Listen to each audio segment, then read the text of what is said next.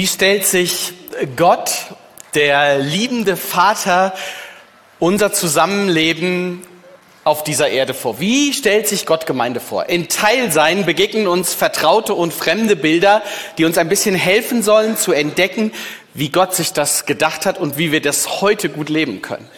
Heute wird es dabei ein bisschen landwirtschaftlich. Wir wagen einen kleinen Abstecher ins Tierreich. Wir machen so einen kleinen Ausflug, wenn wir über Gemeinde als Herde sprechen. Paulus sagt zu Leitern der Gemeinde in Ephesus, gebt Acht auf euch selbst und auf die ganze Herde. Der Heilige Geist hat sie eurer Aufsicht anvertraut. Ihr sollt als Hirten für die Gemeinde Gottes sorgen. Gemeinde als Schafherde. Ein kleines Mädchen geht mit seiner Oma zusammen spazieren. Auf einmal bleibt es stehen und sagt ganz aufgeregt, Mama, äh, Oma, Mama, nicht Mama, Oma, Oma, guck mal, die, diese süßen, wunderschönen weißen Wollhunde. Was hat sie gesehen? Schafe. Die sehen so friedlich und so kuschelig aus. Schafherden sind uns sel sind selten geworden. Sie sind vielen von uns fremd. Das war zur Zeit der Bibel und in der Zeit der Antike ganz anders. Da waren Schafe und Herden ein wirtschaftlicher Faktor und sie waren Alltag. Abraham, Mose, Jakob, David waren Hirten. David, der, der betet diesen großen Psalm 23, der Herr ist mein Hirte. Gott selbst stellt sich als Hirte von seinem Volk vor im, im Propheten Hesekiel. Und Jesus spricht vom guten Hirten, der die Schafe zurücklässt, um dem einen Schaf nachzugehen und meint dabei sich selbst. Das klingt so schön. Das heißt im Umkehrschluss aber auch, dass wenn Gott oder Jesus der Hirte ist, wir die Schafe sind. Du bist ein Schaf. Du bist ein Schaf. Du ganz genauso. Und ich auch. Was denkst du über Schafe? Ich würde jetzt gerne in deinen Kopf hineingucken. So wie mir letzte Woche jemand sagte, aber Schäfchen sind doch so süß. Schäfchen sind vertrauensselig und sogar nicht hinterlistig. Aber, aber sind die klug? Die gelten eher als ein bisschen dumm. Oder? Und als sehr anfällig. Wenn man sie nicht gut versorgt und sich nicht gut um sie kümmert, können sie schnell schlimme Krankheiten bekommen. Und was können Schafe schon? Sie gelten nicht als besonders schnell. Oder hast du schon mal ein Schaf richtig hoch springen sehen? Ja, Schafe können sich nicht mal gut tarnen und machen auch keine schönen Geräusche. Das Einzige, was sie können, ist auf der Wiese stehen, dort grasen und mäh machen. Das ist alles? Gott, du sagst mir, dass ich ein Schaf bin und, und wir als Gemeinde sind eine Schafherde? Was für ein Vergleich.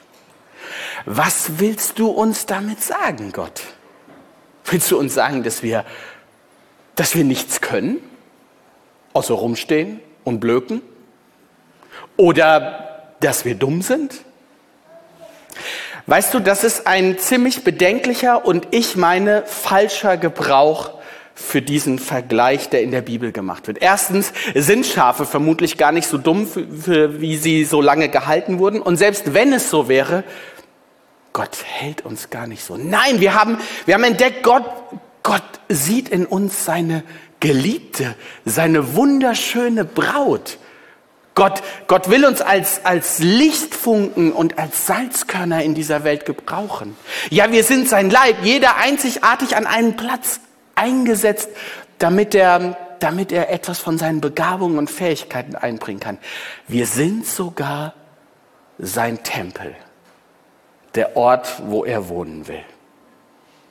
Weißt du, mir ist aufgefallen, wenn die Bibel von der Herde spricht, dann immer auch vom Hirten. Du bekommst die Herde nicht ohne den Hirten. Teil sein heißt, Gemeinde braucht Hirten. Gemeinde braucht Leitung. In unseren Gemeinden in Rottweil ganz genauso wie hier in Karlsruhe. Und das gilt für jede Gruppe. Das gilt für die Hauskreise genauso wie für jedes Musikteam. Das gilt für mittendrin und auch für jedes Putzteam. Für jede Gruppe und für die Gemeinde als Ganzes braucht es Leitung. Teil sein. Gottes Idee für Gemeinde, Gottes Ideen für Gemeindung, äh, für Leitung. Deswegen ist diese Predigt heute Morgen für alle diejenigen, die Leiter oder Leiterin sein wollen oder sind, die sich gerne gut leiten lassen, die, die sich Gedanken darüber machen, wen sie hier in unserer Gemeinde in Karlsruhe demnächst als als neuen Leiter, als neue Leiterin vorschlagen wollen, die sich unsere Gemeinde anschauen und sich fragen, wie funktioniert diese ähm, Gemeinde eigentlich? Oder die sich diese Frage stellen. Bin ich oder bist du das Schaf, das unser nächster Hirte werden soll?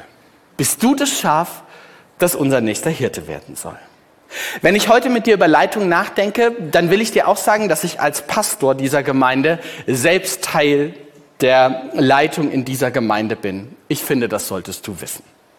Schauen wir miteinander in die Bibel. Was, was finden wir dort? Ich habe euch einen Text mitgebracht aus einem Brief, den Petrus an Gemeinden schreibt. Ich lese dir vor aus 1. Petrus Kapitel 5, die Verse 1 bis 5. Da schreibt Petrus, ich bin ein Gemeindeältester und ein Zeuge für die Leiden von Christus. Deshalb habe ich auch Anteil an der Herrlichkeit, die bald offenbar werden wird. Nun ermahne ich die Gemeindeältesten unter euch. Leitet die euch anvertraute Gemeinde Gottes wie ein Hirte seine Herde. Achtet auf sie. Tut dies nicht aus Zwang, sondern freiwillig, denn so gefällt es Gott. Handelt dabei nicht aus hässlicher Gewinnsucht, sondern tut das bereitwillig. Spielt euch in eurer Gemeinde nicht als Herrscher auf, sondern seid Vorbilder für die Herde.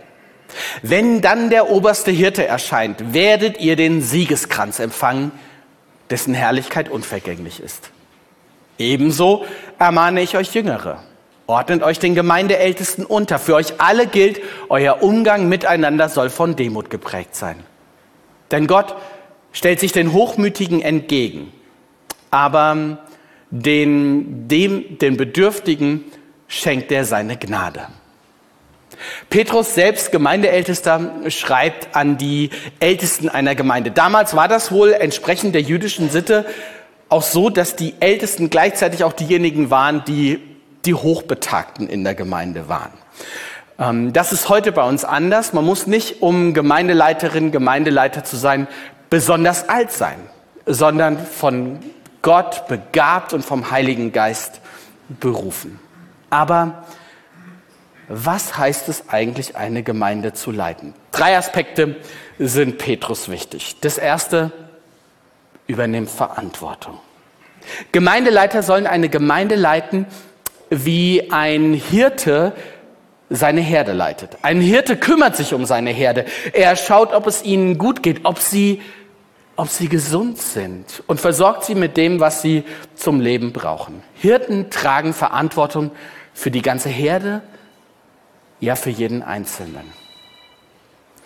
Gemeinde leiten bedeutet, Verantwortung zu übernehmen, zu schauen, wie es einzelnen Menschen in der Gemeinde geht. Gut, dass wir in der Gemeinde viel Zeit und Kraft dafür verwenden. Und gut, dass wir das als Gemeindeleitung nicht alleine machen, weil wenn wir das als Gemeindeleitung alleine tun würden, wir wären vollkommen überfordert. Wie gut, dass wir Hauskreisleiterinnen wie Bereichsleiter haben, dass, dass es Teammitarbeiter wie Beter, Seelsorger, wie Menschen, die die im Blick haben, die sonst keiner sieht, gibt und die, die mit uns zusammen darauf acht haben, wie es einzelnen Menschen geht, ob sie gesund sind, für sie zu beten und zu überlegen, wie man ihnen helfen kann. Aber Hirten schauen nicht nur auf das einzelne Schaf. Ist dir schon mal aufgefallen, dass Petrus hier gar nicht vom einzelnen Schaf schreibt, sondern er schreibt von der Herde. Gemeindeleiter und Gemeindeleiterinnen haben also immer die ganze Gemeinde im Blick. Leitung überlegt, was für die ganze Gemeinde, für die ganze Gruppe, für das ganze Team gut und wertvoll ist. Gemeindeleiterinnen führen die Gemeinde also nicht in eine Richtung, die für ähm, eine Person gerade richtig ist und auch nicht, wenn die Person sie selbst sind, sondern sie haben das Ganze im Blick. Wenn du dir also die Frage stellen solltest, wer könnte das nächste, wer könnte das Schaf in unserer Gemeinde sein, das unser nächster Hirte ist, dann überleg dabei auch, ob er oder sie auch die Gemeinde als Ganzes im Blick hat. Zu der Verantwortung, eine Herde zu leiten, gehört auch, sie zu saftigen, zu grünen Wiesen zu führen. Ist ein starkes Bild für Gemeindeleitung, die, die Herde zu einer, zu einer saftigen Wiese zu führen. Wir verstehen das als Leitung so, dass wir vor allem die Aufgabe haben, Ziele zu überlegen und zu gucken, wie können wir denn zu diesen Zielen hinfinden und die Gemeinde äh, zu versorgen mit Nahrung. Das bedeutet mit dem, was Gott an, an Gutem für uns vorbereitet hat, mit dem Evangelium, mit dem, dass wir immer wieder daran erinnern, dass, dass Gott der Liebende und der Lebendige ist, der, der nichts zurückgehalten hat, um mit uns in Beziehung zu kommen. Der selbst Mensch wurde, der, wie wir es in ein paar Wochen feiern, für uns am Kreuz gestorben ist und, und auferstanden ist und, und lebt und sich wünscht, dass, dass seine Herde wächst. So wie es das Ziel von jedem Hirten ist, dass die Schafe groß werden, dass sie gesund sind und dass sie wachsen, ist es Aufgabe der Leiter, dass Gemeinde groß und gesund und das heißt, dass Menschen im Glauben mündig werden. Weißt du, wenn Gemeindeglieder mitdiskutieren, gute Fragen stellen, eigene Gedanken haben, Ideen, wie es weitergehen könnte, sich ins Gespräch einbringen, dann ist das kein Zeichen von einer schwachen Leitung. Im Gegenteil, dann ist das Zeichen davon, dass Menschen im Glauben gewachsen sind. Dann ist es Zeichen für eine gesunde und für eine wachsende Herde. Ein zweiter Aspekt. Tu es freiwillig ohne Hintergedanken. Petrus schreibt, tut dies nicht aus Zwang, sondern freiwillig, denn so gefällt es Gott.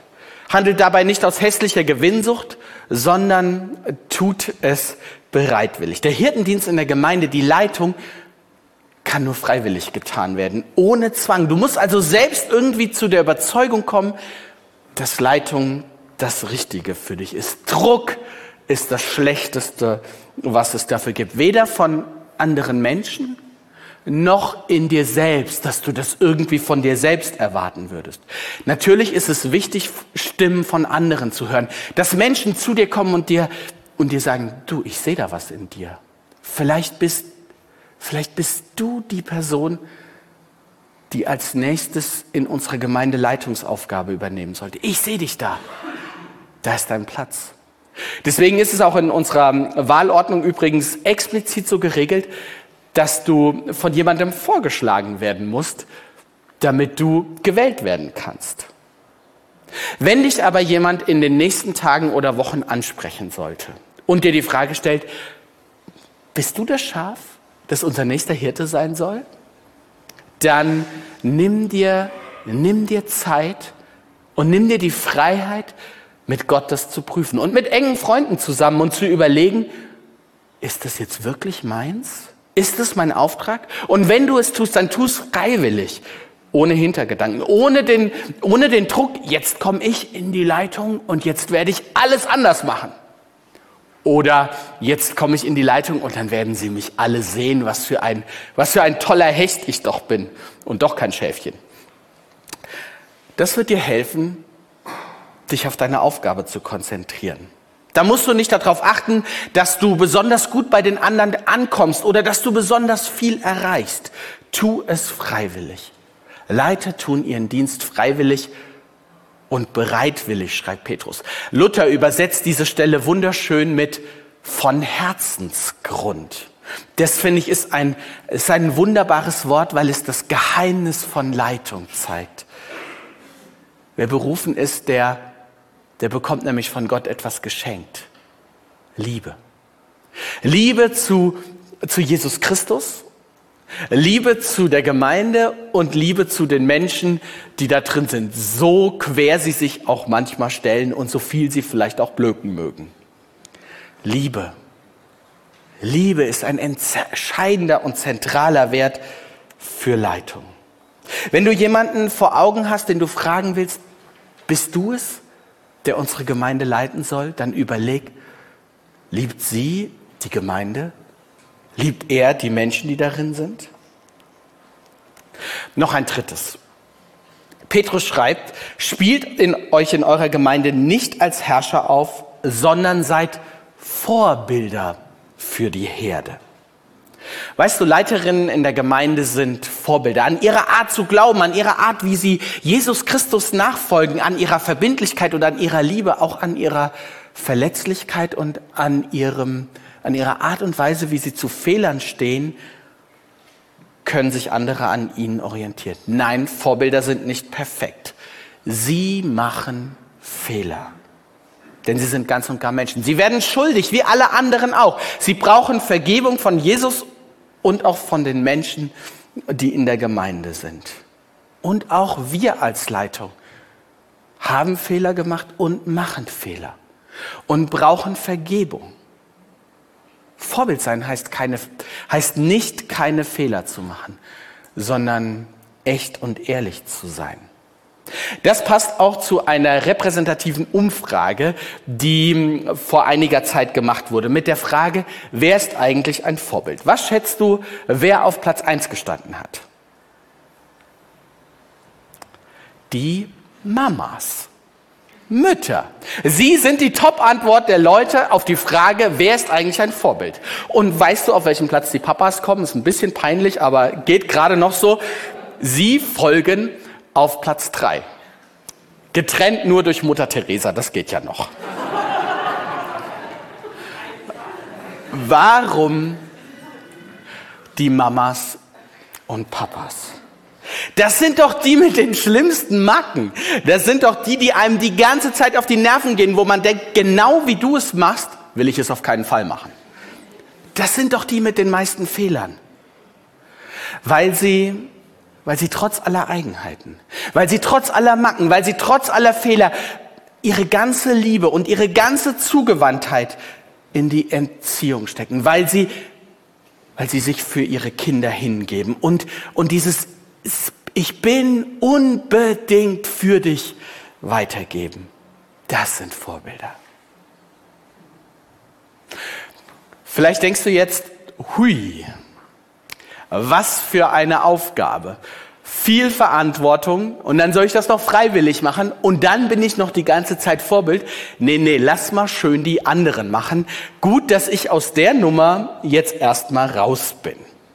So sagt es mir auch diese Woche jemand aus unserer Gemeinde und gesagt hat, Alex, die Herausforderung ist, die ist für mich zu groß, da lasse ich mal andere machen. Ja, Gemeindeleiten ist herausfordernd, aber es ist auch schön und begehrenswert. Warum? In der Gemeindeleitung sind wir eine intensive und erfüllende Gemeinschaft, in der auch Platz für Persönliches ist. Es ist so schön, als Team Jesus dienen zu dürfen und etwas bewegen zu können.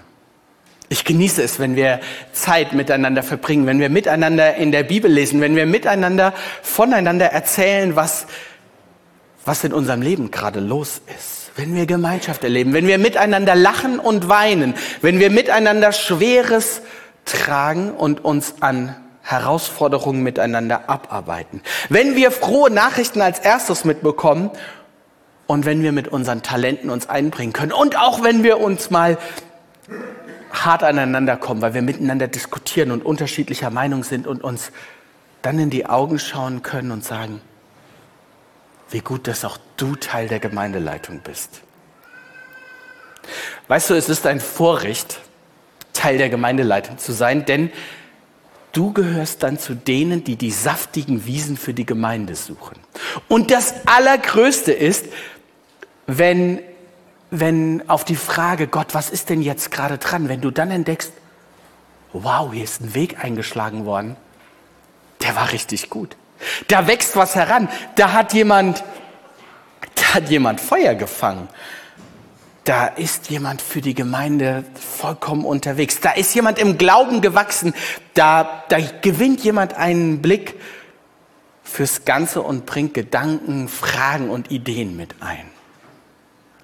Und wenn du das als erstes mitkriegst, das ist so wunderschön. Und auf den Moment warte ich jetzt schon die ganze Predigt, dass ich euch erzählen kann, was gestern hier war.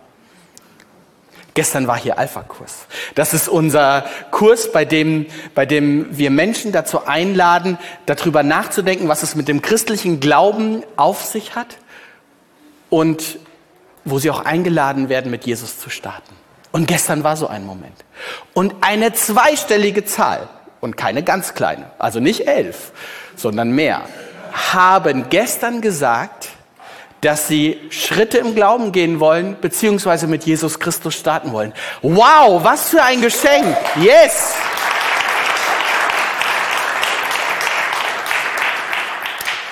Danke, Annette, dass du uns daran so schnell hast teilhaben lassen. Sie hat mir gestern Abend nämlich eine Nachricht dazu geschickt. Alex, das ist der absolute Hammer. Für mich in meinem Glauben sind solche Momente sehr wertvoll und sehr wichtig. Für mich ganz persönlich als Pastor. Weil ich in diesen Momenten spüre und erlebe, Gott handelt. Er ist hier. Und er tut trotz aller Fehler, trotz aller Begrenztheiten etwas in und durch diese Gemeinde und Menschen, die sich einbringen.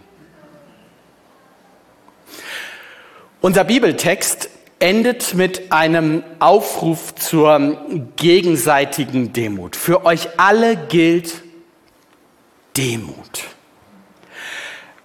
Demut bedeutet zu erkennen, du und ich, wir sind Menschen, die begrenzt sind. Wir sind Menschen, die mit leeren Händen oder mit einer leeren Batterie zu, zu Gott kommen und vor ihm stehen und letztlich, letztlich alles von ihm empfangen müssen.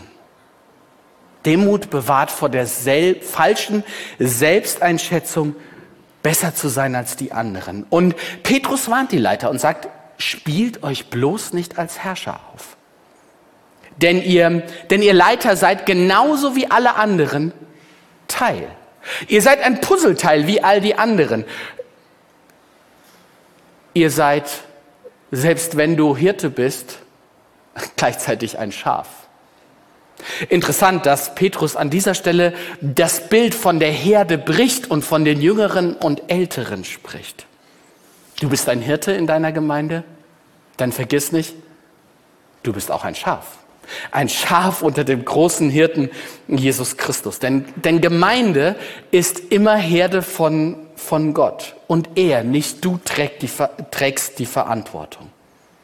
Es gibt aber, und darüber möchte ich mit euch noch kurz nachdenken, auch so etwas wie eine, wie eine übertriebene, ja, ich würde sagen, eine, eine falsche Demut. Eine Demut, die ich immer mal wieder in Gemeinden beobachte und die ich auch manchmal von mir selbst kenne. Damit meine ich eine Demut, bei der ich mich selbst kleiner und schlechter mache, als ich bin. Oder etwas härter ausgedrückt, dass ich meine Begabungen und das, was Gott mir geschenkt hat, verkenne, dass ich es verkümmern lasse, vielleicht sogar mit Füßen trete. Manchmal gibt es Situationen in Gemeinde, wo sich niemand findet, eine Aufgabe zu übernehmen, weil sie allen zu groß scheint. Mag sein, dass es sowas gibt. Aber manchmal, manchmal ist eine Aufgabe, die nicht übernommen wird, auch einfach nur deshalb von niemandem übernommen worden, weil sich keiner traut zu sagen, hallo, ich könnte das vielleicht. Welche Talente und welche Aufträge hat Gott eigentlich dir gegeben? Und lebst du die? Weißt du, wer von Gott zur Leitung berufen wird, der bekommt von ihm auch die Talente, um das zu tun. Und das bedeutet auch, dass du fröhlich und mit Freude sagen kannst, ja, ich, ich glaube, dass ich begabt bin. Das ist kein Hochmut. Das ist kein Hochmut, sondern ein gesundes Verhältnis zu dir selbst und zu dem, was Gott dir geschenkt hat und mit dir vorhat. Wenn du zur Leitung berufen bist, dann freu dich daran. Das ist nichts, wofür du dich entschuldigen musst. Ich habe selbst lange damit aufgehört. Habe mich lange für alle möglichen Talente und Begabungen, die man meinte, dass ich sie hätte, mich lange für entschuldigt und versucht, sie verkümmern zu lassen. Ich tue das nicht mehr. Und das ist, tut so gut. Das ist, das ist so befreiend. Das ist so fröhlich. So, das macht so froh, wenn du deine Talente leben kannst, die Gott dir geschenkt hat. Was würde, was würde, was denkst du, was würde in unserer Gemeinde passieren, wenn wir alle die Begabungen leben würden, die Gott uns geschenkt hat? Wenn du auf die Frage, kannst du das, nicht betreten unter dich schauen würdest, weil du Sorge davor hast, hochmütig oder arrogant zu wirken, sondern sagen kannst, ja, ich glaube, das ist meins. Den Hirten wird von Petrus ein großer Lohn versprochen. Der Siegeskranz. Wenn, denn, wenn dann der oberste Hirte erscheint, werdet ihr den Siegeskranz empfangen, dessen Herrlichkeit unvergänglich ist. Gott wird Leiter für ihre Hingabe belohnen, so wie er jeden belohnen wird, der, der mit ihm unterwegs ist, der seine Aufgaben mit mit den Begabungen füllt, die, die Gott ihm geschenkt hat. Merkst du, dass Petrus mit dieser, mit dieser Aussage die ganze Struktur von Gemeinde und Herde und Hirten nochmal neu ordnet? Er spricht von dem obersten Hirten und damit meint er Jesus Christus. Und weißt du, was das ist? Das ist Hoffnung und Mut machen. Das ist Energy Drink für Leiter pur. Weil das heißt, meine Leitung steht immer unter dem großen Hirten Jesus Christus. Und dieser Hirte hat uns etwas hinterlassen. Ein bisschen vorher schreibt Petrus, er, und damit ist Jesus gemeint, hat euch ein Beispiel gegeben, damit ihr ihm in seiner Fußspur nachfolgt. Das Wort, das hier im Griechischen gebraucht wird für Fußspur, kommt, kommt nur an dieser Stelle im ganzen Neuen Testament vor, sonst nirgendwo. Man könnte es auch übersetzen mit, mit, mit die Vorlage, der Abdruck, das Vorgezeichnete. Also etwas, das du nachzeichnen und mit deinen eigenen Farben füllen kannst. Die Fußspur, die Jesus gelegt hat, beschreibt Petrus ein bisschen später noch genauer. Er sagt, er, Jesus, hat keine Schuld auf sich geladen. Und aus seinem Mund kam nie ein unwahres Wort. Wenn er beschimpft wurde, gab er es nicht zurück. Wenn er litt, drohte er nicht mit Vergeltung, sondern er übergab seine Sache dem gerechten Richter. Wenn ich ehrlich bin, ist diese Fußspur zu groß für mich. Die kann ich nicht erfüllen. Aber diese Fußspur ist in dieser Welt. Sie ist da und sie zeigt mir einen Weg, wo es hingehen könnte. Eine Richtung. Dem großen Hirten hinterher. Wie gut, dass wir, dass wir Leiterinnen und Leiter haben, die dieser Fußspur folgen. Unterstützen wir sie und beten wir für sie. Und das möchte ich jetzt tun.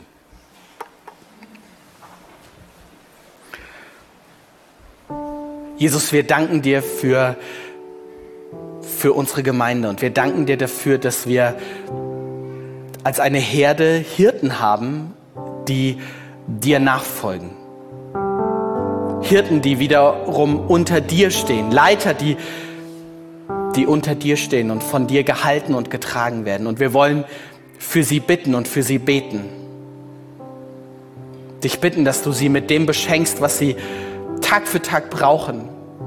Dass sie erleben, dass du es gut mit ihnen meinst, dass du ihnen immer wieder neu deutlich machst, dass du sie begabt und berufen hast. Und wir wollen dich auch für uns als ganze, als ganze Gemeinde bitten, dass wir diesem Beispiel folgen und dass wir vor allem deinem Beispiel folgen. Diesen Fußspuren, die du in dieser Welt hinterlassen hast und die du, die uns daran erinnern, wie gut du es mit uns meinst.